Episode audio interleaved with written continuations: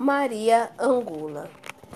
Maria Angula era uma menina alegre e viva, filha de um fazendeiro de Caiambe. Era louca por uma fofoca e vivia fazendo intrigas com os amigos para jogá-los uns contra os outros.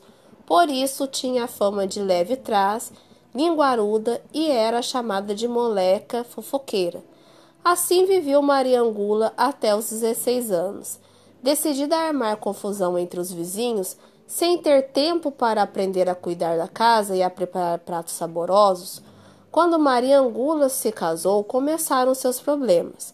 No primeiro dia, o marido pediu-lhe que fizesse uma sopa de pão com miúdos, mas ela não tinha a menor ideia de como prepará-la.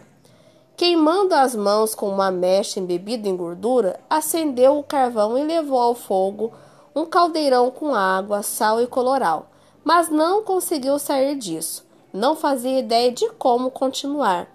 Maria lembrou-se então de que na casa vizinha morava Dona Mercedes, cozinheira de mão cheia, e sem pensar duas vezes correu até lá.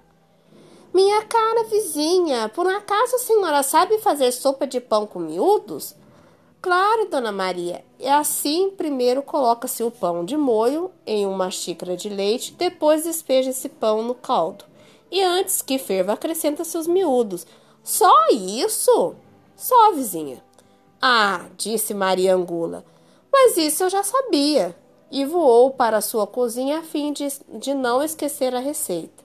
No dia seguinte, como o marido lhe pediu que fizesse um ensopado de batata com toicinho, a história se repetiu.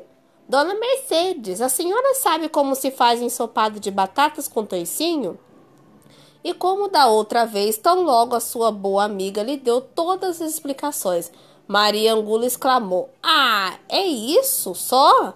Mas isso eu já sabia, e correu imediatamente para casa a fim de prepará-lo. Texto fragmentado para fins pedagógicos.